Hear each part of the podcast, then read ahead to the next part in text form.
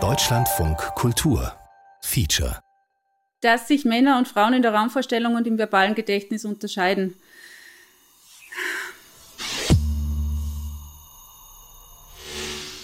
Na, das ist kein Mythos. Das würde ich jetzt nicht als Mythos bezeichnen, das ist wirklich konsistent replizierbar. Was ein Mythos sein könnte, ist, dass es am biologischen Geschlecht liegt, dass das so ist.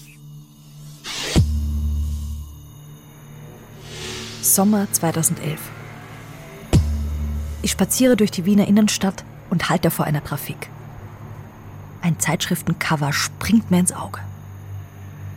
Darauf zu sehen ist ein Gehirn. Die eine Hälfte in rosa, die andere in blau. Darunter steht, eine Frau ist kein Mann. Die spektakulären Unterschiede zwischen weiblichem und männlichem Gehirn. Ich kaufe das Magazin und lese. Die zentrale Frage lautet, wird geschlechtsspezifisches Verhalten vom Gehirn gesteuert oder wird es bloß durch Erziehung und Sozialisation bestimmt? Eine spannende Frage. Was war vorher da? Die Natur oder die Kultur? Wir sind ein sehr bemerkenswertes Tier. Wir haben einen riesengroßen Kortex im Zuge der Evolution entwickelt. Und Sie müssen dabei auch bedenken, dass unser Kortex ungefähr 15 Milliarden Neurone umfasst. Das Kleinhirn hat nochmal 80 Milliarden Neurone, das kommt noch hinzu. Aber es gibt kein Tier auf der Welt, was absolut gesehen über so viele Neurone verfügt wie das menschliche Gehirn. Lutz Jenke, Neuropsychologe und kognitiver Neurowissenschaftler an der Universität Zürich. Selbst die Gehirne der Elefanten und Wale, die haben insgesamt, obwohl sie größere Gehirne haben, weniger Neurone. Das heißt, die Gehirne der Menschen sind unglaublich stark miteinander vernetzt. Ich bestelle ein Buch, das in dem Artikel zitiert wird. Das weibliche Gehirn, warum Frauen anders sind als Männer. Von Lou and Brizendine. Ein paar Tage später halte ich es in meinen Händen. Ein rosa Einband auffällig. Female Brain. Das Gehirn und sein Geschlecht. Von Elisabeth Weilenmann.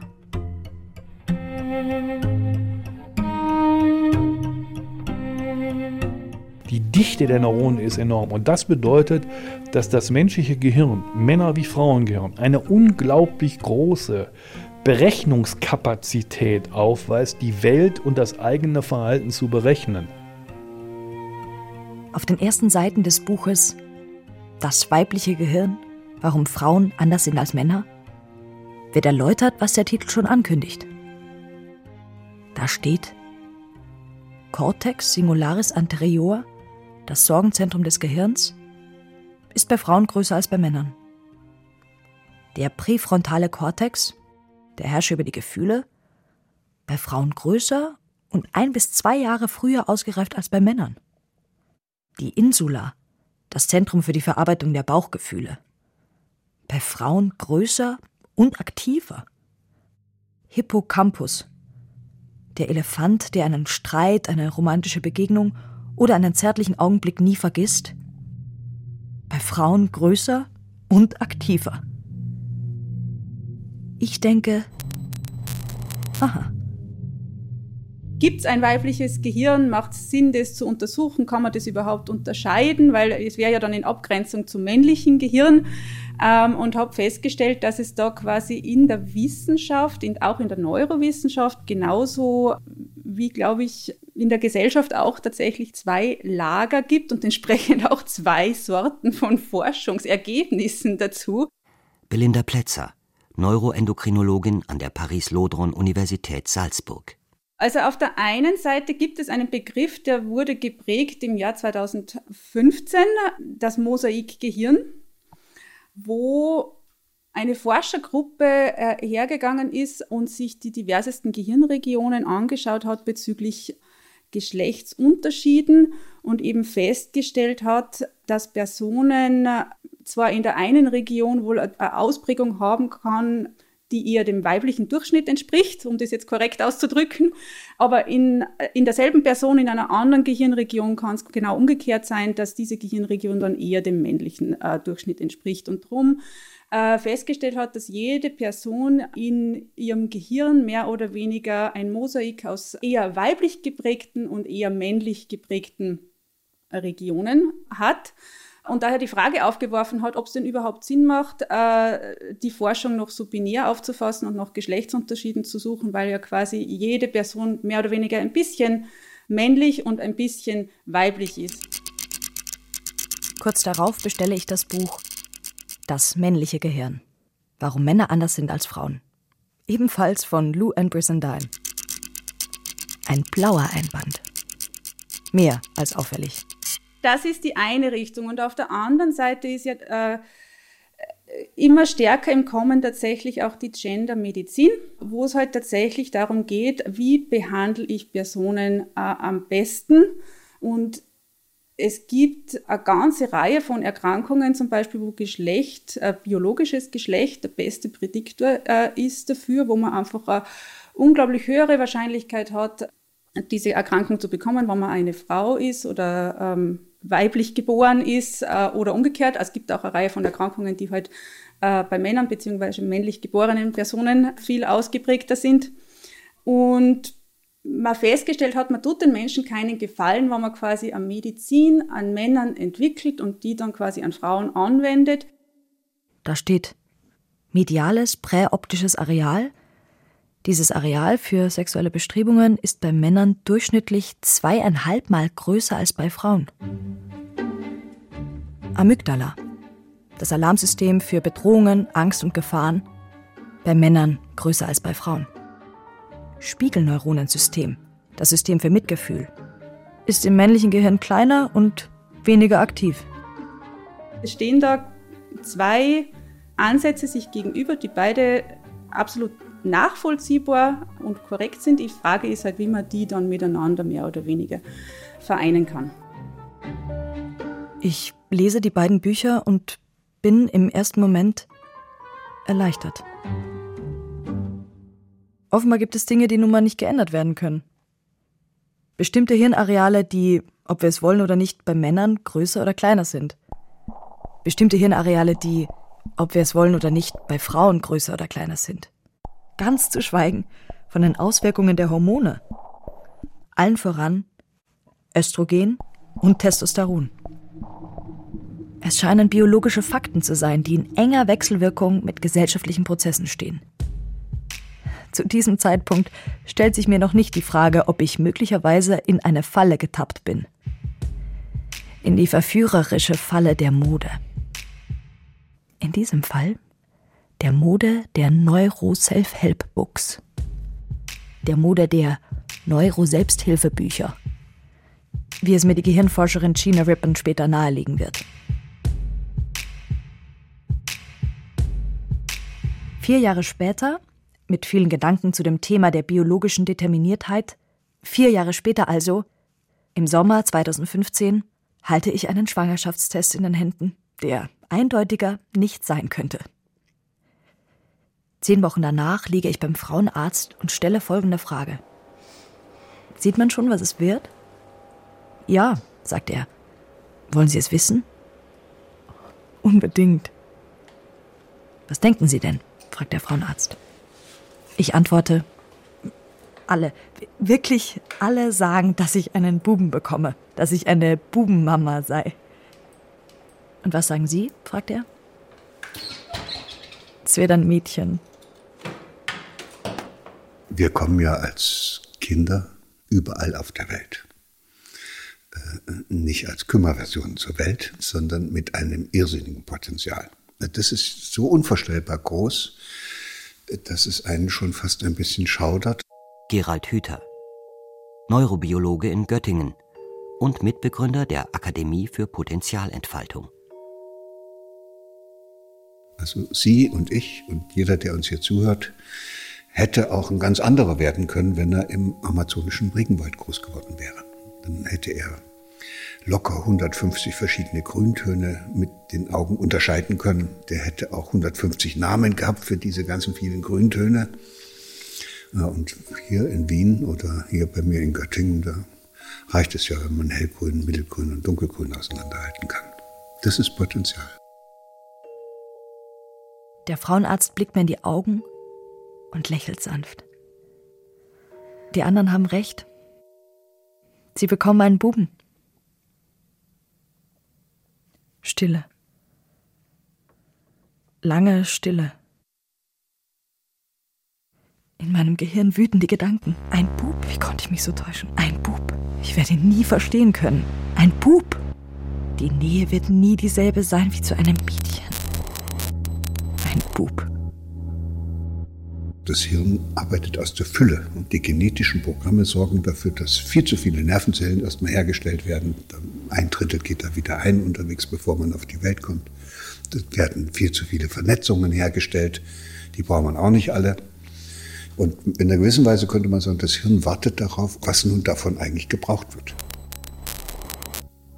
Wie um diese anfängliche Enttäuschung auszugleichen, würde ich meinem Sohn einen Namen geben, der Gottes Speer bedeutet. Oskar. Ja, Oskar. Mein kleiner süßer Speer. Und was das Schöne dabei ist, wenn so ein Kind auf die Welt kommt, kann man sagen, das Hirn, was dieses Kind hat, ist genau richtig. Weil es hat sich ja für diesen Körper herausgebildet und es hat sich anhand dieses Körpers äh, strukturiert. Und deshalb gibt es keine besseren und schlechteren Kinder, sondern nur andere.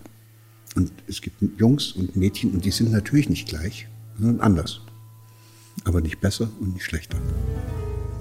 Die gesellschaftlichen und individuellen Prozesse, Anforderungen und Zuschreibungen beginnen ab dem Moment, ab dem ich weiß, dass ich einen Sohn bekomme. Mein kleiner Bub bekommt vornehmlich blaue, grüne, braune Kleidung, übertragen von seinen Cousins. Ich nehme sie dankend an. Bei den Spielsachen ist es ähnlich. Rasseln, Bausteine, Fahrzeuge. Ich nehme mich aus der Maschinerie nicht aus. Ich kaufe eine blaue Bettdecke und frage mich, wie wird er wohl werden? Mein kleiner Bub. Ein richtig starker Lauser. Mit der Zeit frage ich mich, was ich hier eigentlich betreibe indem ich blaue Kleidung kaufe und meinem Sohn gewisse Adjektive zukommen lasse, während er mir in der 25. Schwangerschaftswoche liebevoll in den Bauch boxt. Bei einem Mädchen würde mir wohl eine zahmere Version einfallen. Was ich da also betreibe, eine Fortschreibung der Klischees durch beständige Rezitation? Weshalb mache ich das? Und wenn ich schon weiß, dass ich es mache, warum ist es so schwer, damit aufzuhören? Know, when I'm talking about the end of the 18th, beginning of the 19th century, when in fact, in a way, what you observed were people working backwards from the status quo and saying, well, let's have a look at society. Es ist nun 200 Jahre her, dass man sagte, lasst uns die Gesellschaft ansehen. Frauen haben darin eine untergeordnete Stellung. Das muss daran liegen, dass ihr Gehirn kleiner ist. Uh, females clearly have an inferior position in society, and we as you know newly fledged brain scientists want to prove that that inferior position is because of their inferior brains. Gina Rippon ist Neurobiologin, Feministin und emeritierte Professorin für kognitive Bildgebung am Aston Brain Center der Aston University in Birmingham. 2019 erschien ihr Buch The Gendered Brain: The New Neuroscience That Shatters the Myth of the Female Brain.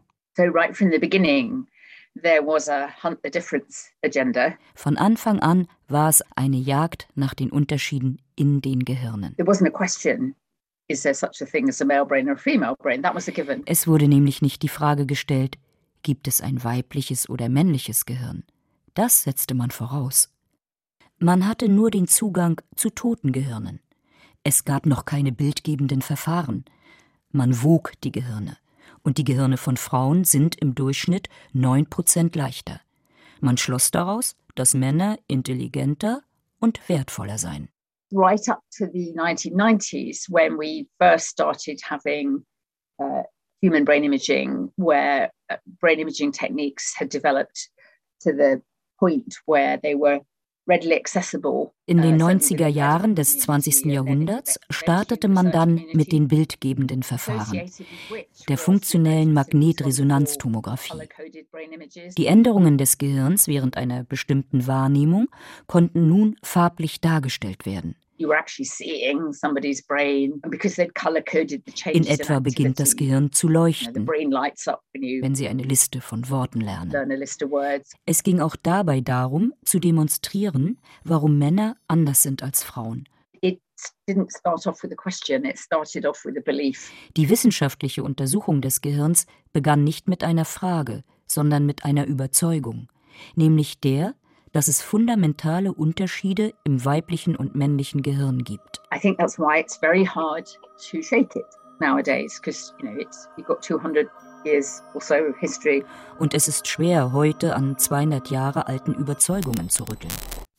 Wir kommen ja alle aus so einer Welt des vorigen Jahrhunderts, auch der Hirnforschung, wo wir am Anfang gedacht haben, das sind jetzt die Strukturen, die das machen. Also ich nenne das immer gern mechanistisches Weltbild. So wie eine Maschine aufgebaut, da haben wir die Räder gesucht und dann die Zahnrädchen und dann haben wir gedacht, so geht das alles und dann haben wir auch im Hirn rumgesucht und dann haben wir äh, meistens in Tierversuchen oder in ziemlich fragwürdigen Experimenten am Menschen einzelne Regionen kaputt gemacht und haben dann geguckt, was da nicht mehr geht und haben dann geschlussfolgert, aha, die Amygdala ist für die Angst zuständig und die präfrontale Rinde für die Handlungsplanung und das Kleinhirn für die Bewegungskoordination.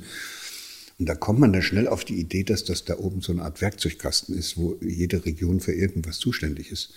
Und das ist natürlich bescheuert, weil so funktioniert das ja nicht. Also diese Vorstellung, dass da einzelne Bereiche für besondere Dinge zuständig sind, die mag wohl stimmen, aber muss man im selben Satz dann aber auch sagen, äh, ohne den Rest des Hirns wäre dieser einzelne Bereich auch verloren. Also die Unterschiede zwischen Männern und Frauen sind im Wesentlichen dadurch begründet, dass die Gehirne unterschiedlich groß sind. Und zwar ungefähr 200 Gramm sind die Gehirne der Frauen leichter als die Gehirne der Männer. Ähm, aber es gibt natürlich dann auch eine Reihe von Kompensationen. Das heißt also nicht, weil die Frauen kleinere Gehirne haben, dass sie dann auch weniger intelligent sind oder weniger Neurone in ihrem Gehirn haben.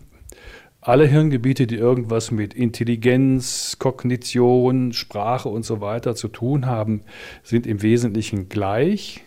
Also wir können keine wirklich dramatischen Unterschiede feststellen, äh, die nicht auf Gehirngrößenunterschiede zurückzuführen sind. Ich revidiere also für mich, was ich in den Büchern von Lou and Brissendine gelesen habe.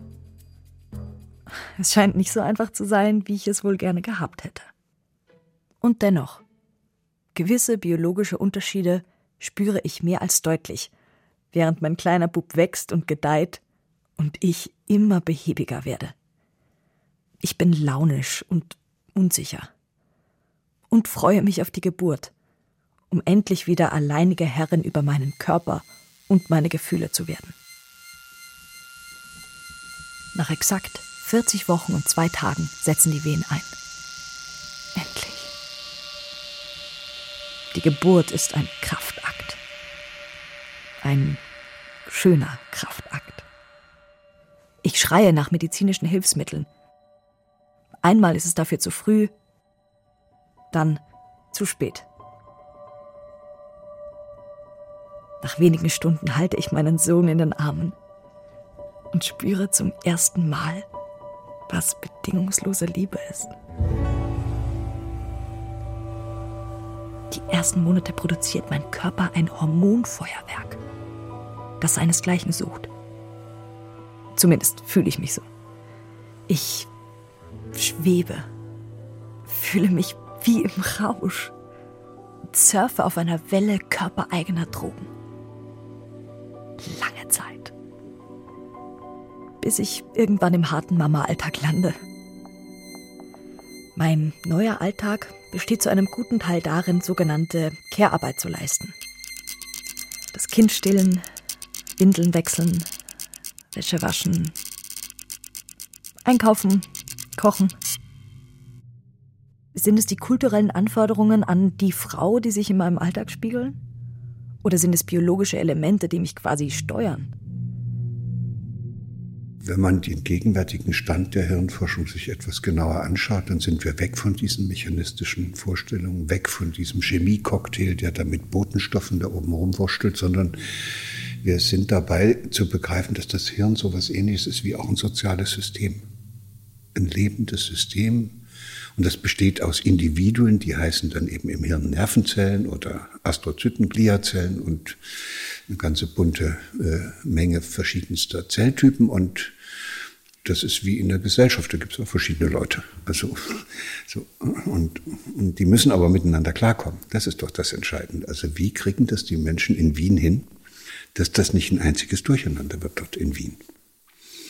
Wenn dann Wien einmal fertig ist oder das Hirn einmal fertig ist und hat sich da die ganze Zeit irgendwie selbst organisiert und die Beziehungen so geregelt, dass das nun eine funktionsfähige Stadt geworden ist, dann ist auf einmal furchtbar schwer, da was umzubauen. Und deshalb ist das so spannend, eigentlich gar nicht so sehr, wie sich das aufbaut, sondern wie es diese, diese Stabilität bekommt, dass es funktioniert als Wien und als Gehirn.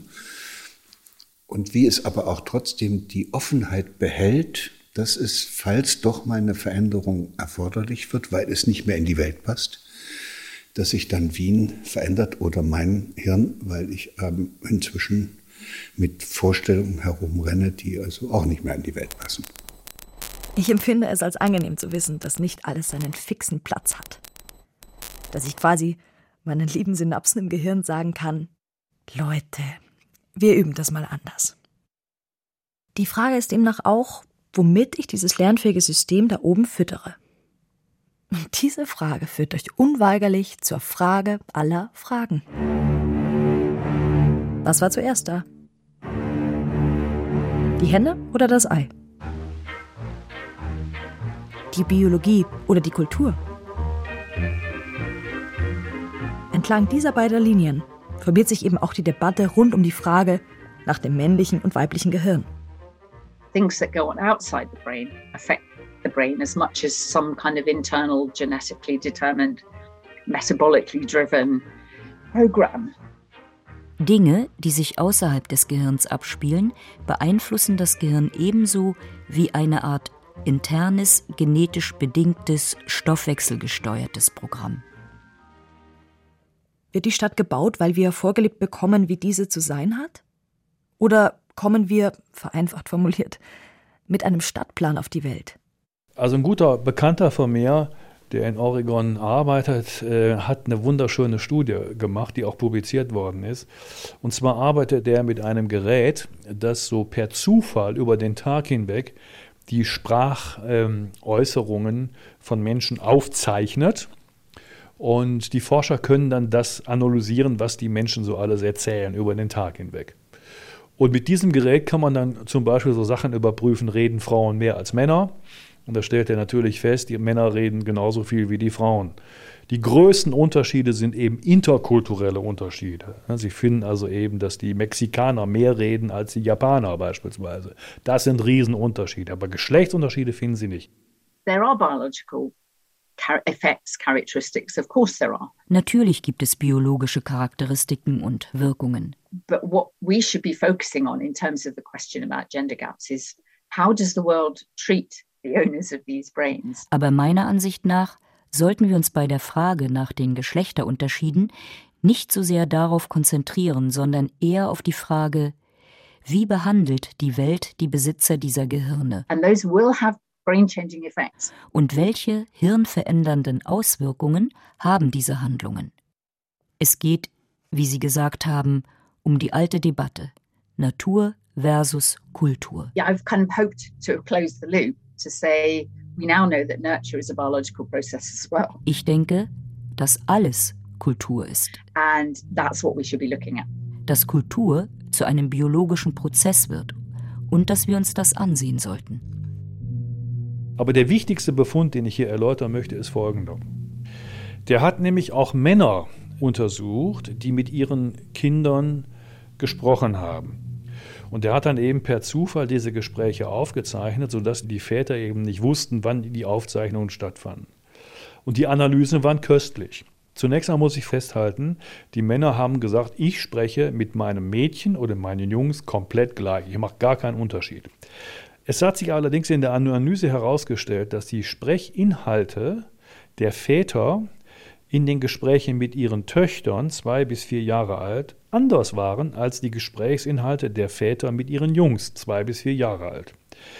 Die Gespräche mit den Töchtern äh, beinhaltete mehr so Adjektive wie du bist ja schön, du bist schön angezogen, du siehst aus wie eine Prinzessin und so Geschichten. Und bei den Jungs waren eher so Inhalte enthalten wie Rumble Tumble Play Geschichten. Also du bist ja ein toller Bursche, hast du wieder gewonnen und so weiter. Und das war den Vätern überhaupt nicht bewusst.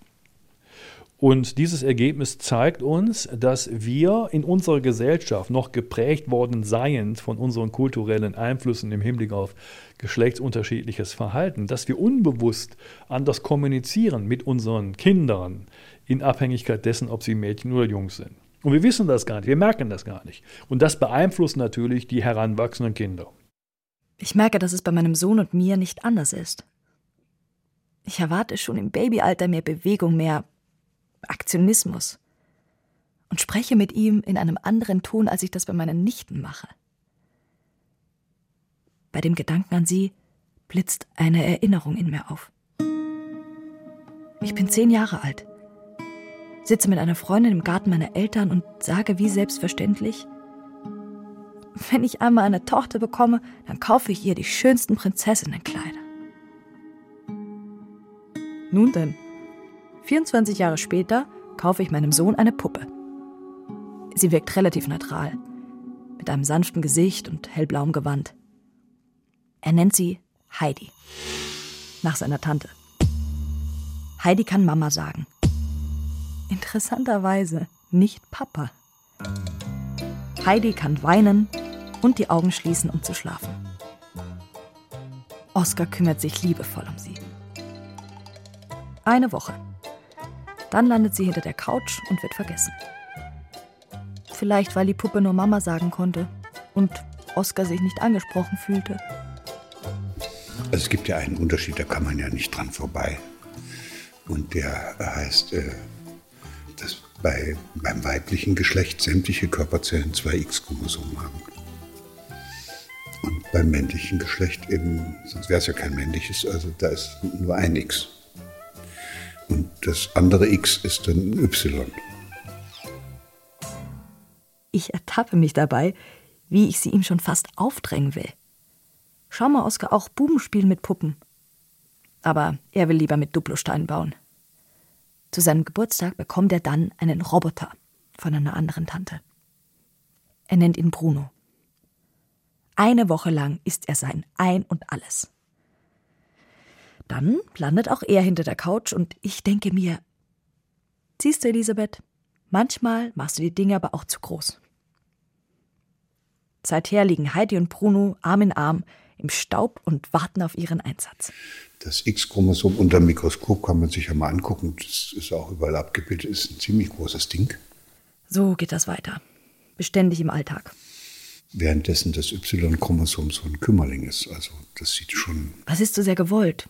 Von der Größe her ist das Dimensionen auseinander. Auf dem X-Chromosom steht irrsinnig viel drauf. Was ist gegeben? Auf dem Y-Chromosom eigentlich ganz wenig. Im Grunde genommen nur, dass zu einem bestimmten Zeitpunkt der Embryonalentwicklung die bis dahin entstandenen Genitalanlagen maskulin werden.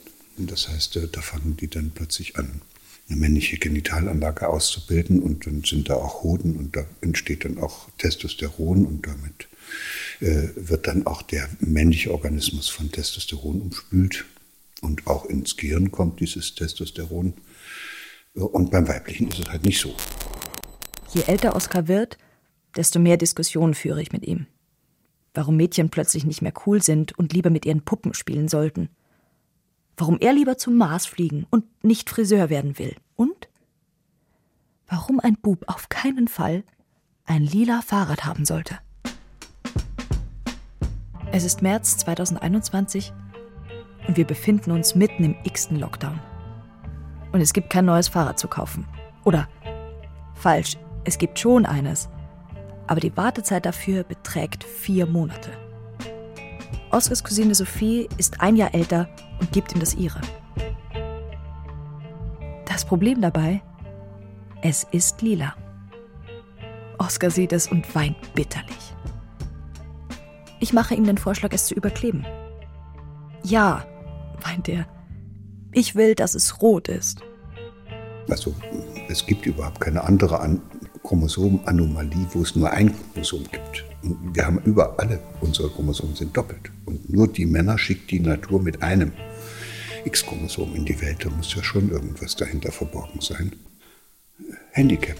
Also wir sind das gehandicapte Geschlecht, was aufgrund dieses fehlenden zweiten X-Chromosoms immer in Gefahr ist, dass wenn auf dem einen X-Chromosom irgendwas nicht geht, die Körperzellen kein anderes zur Verfügung haben, von dem sie das, was auf dem ersten nicht geht, dann entnehmen könnten. Und das heißt, wir werden von der Natur ohne Ersatzrad in die Welt geschickt. Eine Woche später wollen wir einen Ausflug machen. Einzig, das lila Fahrrad ist noch nicht überklebt. Wir sprechen darüber. Ich sage, Oskar, ist doch egal. Lila ist eine schöne Farbe. Er meint, Rot sei viel schöner. Oskar, komm, lass uns doch bitte den Ausflug machen. Du vergisst immer alles. Es tut mir leid, sage ich. Er steigt auf.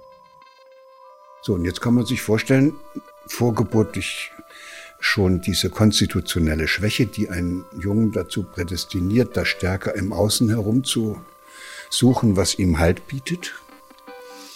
Und dann hat er auch noch vorgeburtlich diese Testosteronumspülung seines Hirns, was dazu führt, dass bestimmte äh, Netzwerke und bestimmte Bereiche in diesem Gehirn eigentlich, am einfachsten sagt man es vielleicht, in ihrer Geschwindigkeit der Ausreifung sich ein bisschen verschieben, sodass am Ende ein Zustand entsteht, der dazu führt, dass die Jungs mehr Antrieb haben bei gleichzeitig größerer Schwäche. Niemand sagt etwas Negatives zu Oskar. Niemand findet Lila für einen Buben unangemessen. Und nun ist Oskar stolz darauf. Denn immerhin ist er der einzige Bub, der ein lila Fahrrad hat. Also so wie ein Trompetenspieler im Orchester, der also unglaublich posaunt, aber in, in dem Orchester gar nicht so richtig sich aufgehoben fühlt. Und das hat dann zur Folge, dass Jungs sozusagen sehr robust in die Welt hinausgehen, mit sehr viel Schwung, aber gleichzeitig unendlich empfindlich sind.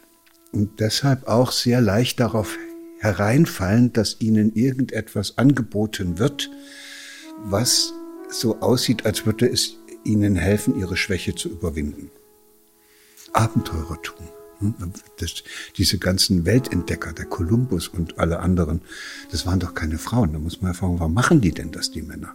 Wer ist zuerst auf den Mond geflogen? Doch keine Frau. Das, ja, und warum machen das die Männer? Die brauchen das als Ruhm und Ehre und Anerkennung und damit Sicherheit. Das hilft ihnen, sich im Leben stark zu fühlen und dieses konstitutionelle Defizit dann auszugleichen. So würde man das betrachten, wenn man aus einer biologischen Perspektive rangeht. Und dann würde man sagen, das ist auch nicht nur etwas, was man nur bei den Menschen sieht, das ist im, äh, wohl in, bei vielen Säugetieren äh, dann in ähnlicher Weise ausgeprägt. Ich denke über das nach, was Gerald Hüther sagt. Und in mir macht sich reflexartig ein bleich zynisches Gefühl breit, das nach folgenden Worten schreit. Ja, schon. Aber nach 10.000 Jahren Patriarchat, das wohl oder übel eine Folge dieser männlichen Schwäche war, und vor allem, nachdem hinreichend belegt ist, dass das Leben in Matriarchaten wesentlich friedvoller ist, sollte dafür auch mal wieder Zeit und Muße sein. Nein, stopp. Es geht ja nicht um eine Umkehrung der Verhältnisse.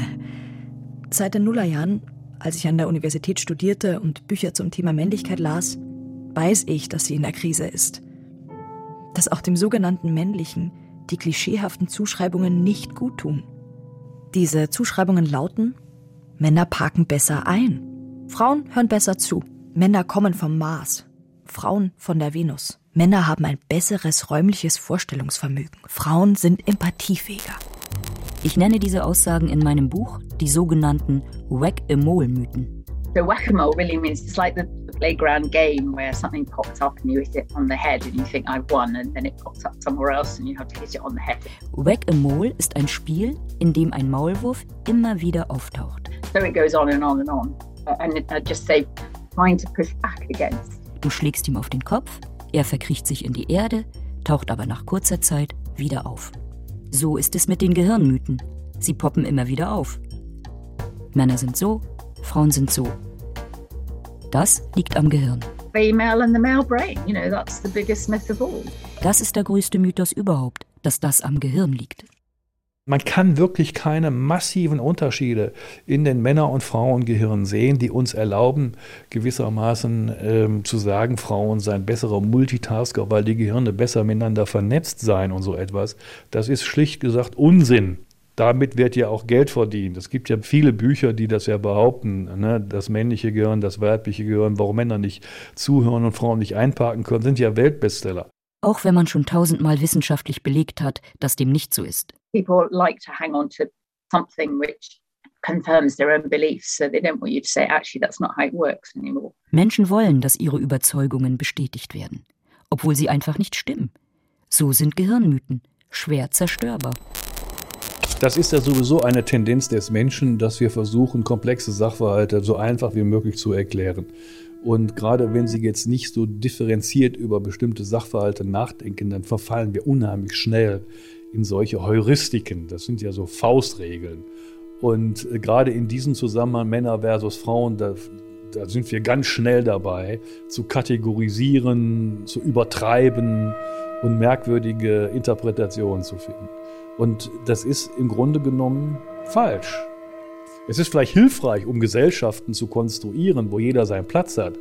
Aber wir tun jedem Menschen Unrecht, wenn wir ihm sagen, du bist eine Frau, du kannst kein Mathe. Oder du bist ein Mann, du wirst schlecht in verbalen Funktionen sein. Da tun wir den Menschen mit Unrecht. Wir sollten den Menschen grundsätzlich in unserer Gesellschaft sagen, jeder hat die Möglichkeit, alles zu lernen, prinzipiell.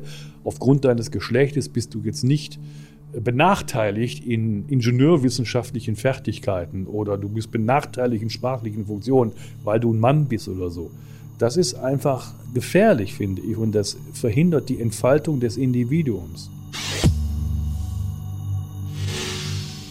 Bezüglich der, der Sache, es sind alles nur Mythen und so weiter. Also es gibt schon eine Reihe von Studien, die halt zeigen, dass man aus der Gehirnstruktur aus der Gehirnkonnektivität, das ist jetzt, wie sich Gehirnregionen miteinander verbinden, äh, aus der Ruheaktivität von Gehirnen und so weiter, gibt es eine Reihe von Studien, heute Machine Learning, Algorithmen und so weiter vorhersagen können, mit einer relativ hohen Genauigkeit, ob das jetzt das Gehirn eines biologischen Mannes oder das Gehirn einer biologischen Frau ist. Das heißt, kompletter Mythos ist vielleicht das, was wir hineininterpretieren in das Ganze. WissenschaftlerInnen, die biologische Unterschiede ansprechen, werden oftmals als unseriös und nur an Geld und Ruhm interessiert abgetan. Der Begriff, der dafür gebraucht wird, lautet Neurosexismus. Ja, wurde mir auch schon vorgeworfen. Ich meine, ich denke, der Begriff ist sicher zutreffend, wenn man aus Unterschieden im Gehirn irgendwelche politischen oder gesellschaftlichen Regeln ableitet, was jetzt Männer zu tun haben oder Frauen zu tun haben oder welche Rechte diese Personen haben oder irgendwelche stereotypischen Sichtweisen von Männern oder Frauen, dann ist der Begriff sicher zutreffend. Ob jetzt jemand nur, weil er sich mit Unterschieden zwischen durchschnittlich männlichen und durchschnittlich weiblichen Gehirnen beschäftigt, ohne das jetzt irgendwie werten zu wollen, ein Neurosexist oder eine Neurosexistin ist, würde ich jetzt einmal in Frage stellen, weil ähm, bei vielen von uns ist es halt eigentlich geboren aus einfach dem Versuch, besseres Verständnis vom Gehirn von Frauen, von weiblichen Personen zu bekommen, ohne jetzt davon auszugehen, dass es sich unterscheidet von dem männlichen Gehirn. In vielen Bereichen ist es vielleicht nicht so, aber das hat sich bis jetzt noch niemand angeschaut. Das muss sich doch erst einmal wer anschauen. Wir können nicht einfach davon ausgehen, dass alles gleich ist. Und ich würde sagen, das ist das Gegenteil von Sexismus. Ich bin erleichtert. Und nicht erleichtert zugleich. Es ist verwirrend und doch so einfach. Die Antwort lautet, nichts ist schwarz-weiß. Alles ist komplex. Ich war erleichtert, als ich den biologischen Zugang las, denn er hat einiges klarer gemacht. Männer können nun mal nicht so gut zuhören. Das liegt am Gehirn. Ich weine oft, weil meine Hormone, mein Freund nannte sie Horrormone, verrückt spielen. Und überhaupt, endlich verstehe ich auch, warum mein Sohn eben gerne Ritter und Dinosaurier mag. So lassen wir ihn doch.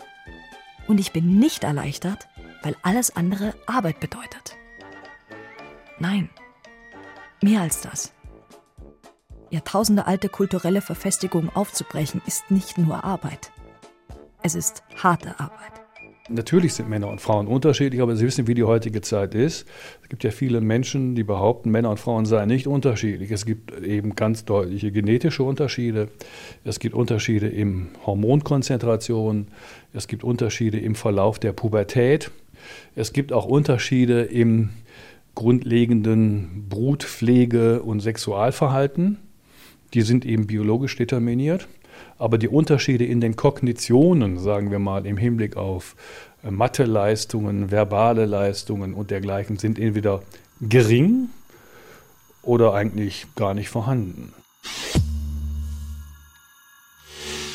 Bei der Frage nach dem Einfluss von Kultur und Natur denke ich an das Leben von David Reimer, über das ich gelesen hatte und das tragische Wissenschaftsgeschichte geschrieben hat. David kam mit einem Zwillingsbruder auf die Welt. Sein Penis wurde bei einer Beschneidung so schwer verletzt, dass er amputiert werden musste. Davids Eltern beschlossen auf Anraten des Sexualwissenschaftlers John Money, eine geschlechtsverändernde Operation vornehmen zu lassen und das Kind als Mädchen großzuziehen. Aus David wurde Brenda. John Money wollte durch Brenda belegen, dass hauptsächlich die Kultur ein Wesen formt und nicht die Natur. David allerdings wurde von seiner Umgebung als sehr unglückliches Kind beschrieben, verhielt sich weiterhin wie ein Junge, wie sein Zwillingsbruder. Er ließ sich, nachdem er 1980 erfahren hatte, dass er ursprünglich als Junge zur Welt gekommen war, wieder umoperieren. 24 Jahre später, 2004, nahm er sich das Leben. In seinem Abschiedsbrief stand, man kann nicht sein, was man nicht ist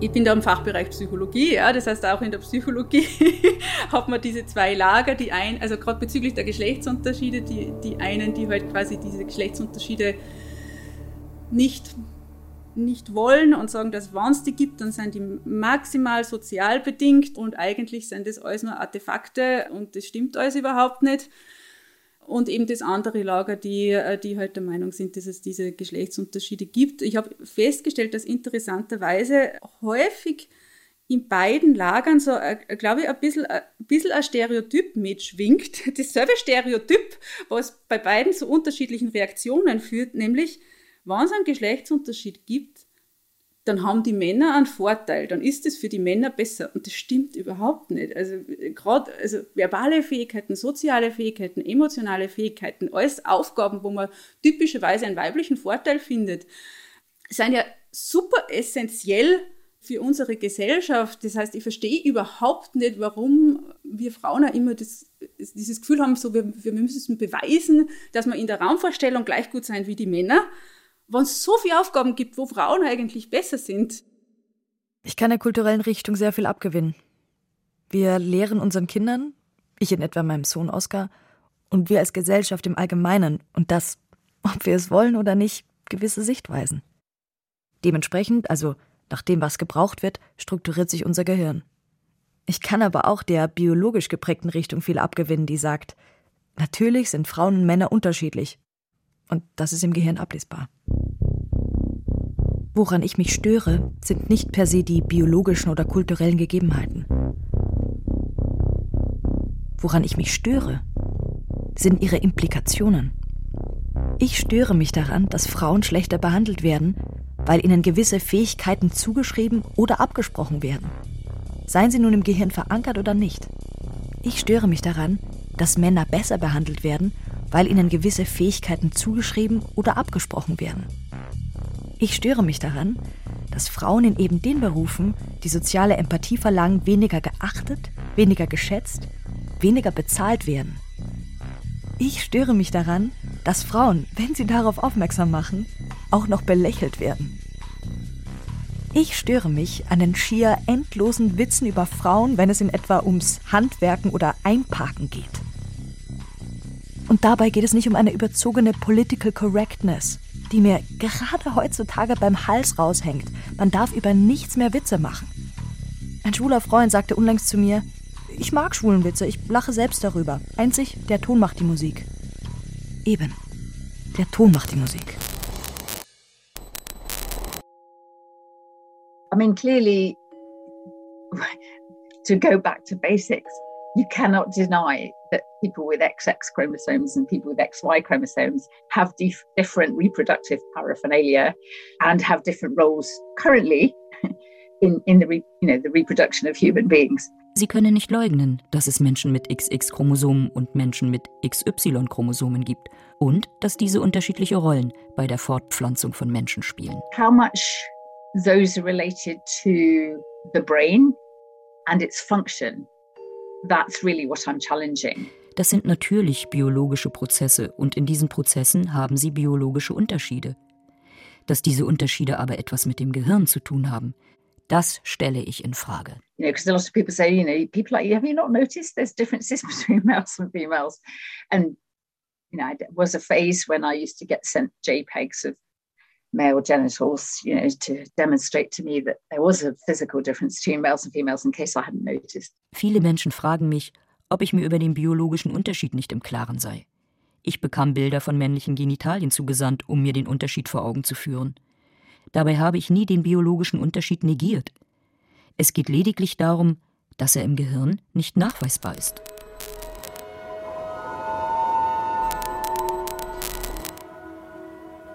Als Oskar geboren wurde, stand eines für mich fest. Ihm sollen alle Wege offen stehen. Das Einzige, was er nie, und zwar wirklich nie werden darf, ist erstens ein Faschist und zweitens ein Sexist. Was ich mir wünsche, ist, dass er ein Mann wird, der Frauen respektiert, ohne sich in seiner Männlichkeit bedroht zu fühlen. Alles, was ich tun kann, ist zu versuchen, ihm einen respektvollen Umgang vorzuleben. Mit allen Menschen. Ich glaube nicht, dass wir in der heutigen Zeit, wo wir versuchen, Geschlechtsunterschiede massiv wegzudiskutieren, dass wir in eine bessere Welt marschieren. Das glaube ich nicht. Weil äh, das, was wir heute machen, finde ich teilweise auch ziemlich übertrieben. Was ich finde, ist, wir müssen die Menschen sehen, wie sie sind. Und wir dürfen nicht wieder neue Palisaden aufbauen zwischen den Geschlechtern, sondern wir müssen den Menschen einfach natürlich betrachten und wir dürfen keine Grenzen aufbauen zwischen den Geschlechtern oder auch zwischen Menschen mit unterschiedlichen sexuellen Neigungen. Wir müssen den Menschen einfach so nehmen und wir dürfen nicht das machen, was meines Erachtens viel zu häufig gemacht wird. Wir dürfen die Menschen nicht wie Erbsen behandeln, wo man sagt, äh, die dicke Erbse kommt nach links und die dünne nach rechts. Menschen sind keine Erbsen, sondern wir sind entwicklungsfähige Wesen. Und ich betone Menschen, das bedeutet wir alle haben Gehirne, die in der Lage sind zu lernen, Tolles zu erfinden, wunderbare Sachen zu machen, und zwar unabhängig von der, vom Geschlecht oder von der sexuellen Orientierung. Und ich glaube, das ist doch eigentlich das Entscheidende, gerade für die heutige Zeit. Wenn wir begreifen würden, dass es nicht um die Emanzipation der Frau oder die Emanzipation des Mannes geht, sondern dass es in Wirklichkeit um die Emanzipation von uns Menschen zum Menschen geht wenn wir uns gegenseitig helfen würden, wieder liebevoller mit uns selbst erstmal umzugehen, um dann auch liebevoller mit anderen umzugehen, dann könnten wir den Weg aus diesem Irrsinn relativ schnell finden. Gina Rippon schreibt in ihrem Buch, Gehirne zeigen uns die Leben, die deren Besitzer leben, nicht deren sexuelles Geschlecht. Wir müssen also unbedingt nicht nur beachten, was innerhalb unseres Kopfes passiert, sondern auch, was außerhalb passiert. Die zwei sind nicht voneinander zu trennen. Sie sind wie ein kurzversetzter Spiegel. Und so müssen wir akzeptieren, dass die Beziehung zwischen einem Gehirn und seiner Welt keine Einbahnstraße ist, sondern ein ständiger Verkehrsfluss in beide Richtungen. Was wir erleben, prägt unser Gehirn. Und wir können ändern, was wir erleben, indem wir uns von Klischees verabschieden, an deren Aufbau und Erhalt lange gearbeitet wurde. Was wir dann erleben, wenn wir diese Vorurteile abgebaut haben, prägt unser Gehirn anders.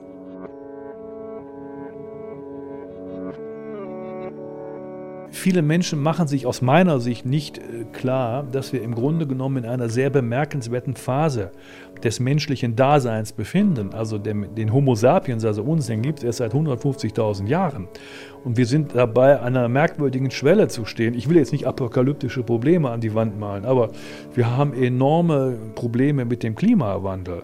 Wir haben eine enorme Zunahme der Weltbevölkerung. Wir haben massive kulturelle Unterschiede die im Moment unversöhnlich gegen sich gegenüberstehen. Also im Grunde genommen leben wir in einer Welt, die eigentlich etwas anderes erfordert, als Grenzen innerhalb von Gesellschaften zwischen Menschen aufzubauen. Wir sollten die Grenzen niederreißen und gewissermaßen die Menschen auffordern, ihren Geist zu nutzen, endlich mal vernünftig zu werden und über Sachen nachzudenken, wie wir die Welt retten. Das ist viel wichtiger, als sich über Geschlechtsunterschiede Gedanken zu machen und dergleichen. Wir sind Teil dieses lebendigen Entfaltungsprozesses auf dieser Erde und es ist natürlich ein Zeichen von ziemlicher Beschränktheit, wenn wir glauben, wir könnten, wir wären was anderes als das Leben. Nein, nein, das Leben hat uns hervorgebracht. Und dann kriege ich immer so einen kalten Schauer, wenn ich daran denke, wie wir mit dem Leben umgehen und mit diesen vielen anderen Lebensformen, die doch auch vom Leben hervorgebracht worden sind. Ich darf mich gar nicht fragen, wozu das Leben uns überhaupt als Lebensform hervorgebracht hat weil ja auch jede Lebensform in diesem natürlichen Gesamten irgendeine Funktion hat. Also die sind ja alle für irgendwas gut. Also wofür sind wir denn gut? Dass wir das Leben auf diesem Planeten wieder ruinieren, nachdem es uns erfüllt, das kann nicht sein. Also und, und wenn wir es sogar fertig bringen würden, hier das ganze Leben zugrunde zu richten, da wüsste ich eben dann als Biologe immer noch, dass es irgendwo im Meer zumindest ein paar Würmer gibt, die das Ganze überleben. Dann kann man ja mal gucken, wie lange das von diesen Würmern bis zu uns gedauert hat im Laufe der Evolution. Dann kommt man so auf so ein paar Millionen oder Milliarden Jahre. Und dann kann man gucken, wie lange uns noch bleibt, bis die Sonne verglüht. Also welcher Zeitraum dann auch vor uns. Und dann wird man schnell merken, ach doch, ist auch nicht so schlimm, wenn wir jetzt hier das nicht hinkriegen. Dann fängt es eben wieder bei den Würmern, Würmern an, da kommt wieder eine bewusstseinsfähige Spezies, vielleicht kriegen die es hin. Also muss ja auch nicht gleich im ersten Versuch klappen.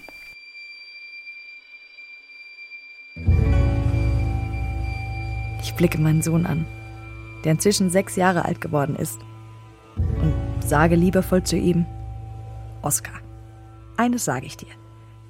Wenn du mal glaubst, dass du herumballern kannst oder andere Menschen einfach so runtermachen kannst, nur weil du ein Mann bist, dann gibt es von der Mama ein Paar am Hintern.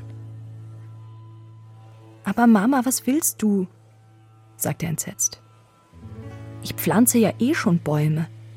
Und wenn ich groß bin, dann kaufe ich uns eine Solaranlage aufs Dach. Selten haben wir so laut gelacht.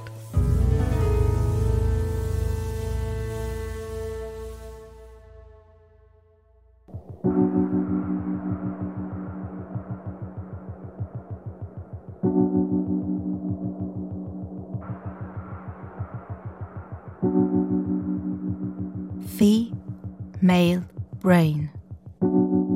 Das Gehirn und sein Geschlecht. Von Elisabeth Weilenmann. Mit Gina Rippon, Gerald Hüther, Belinda Plätzer und Lutz Jenke.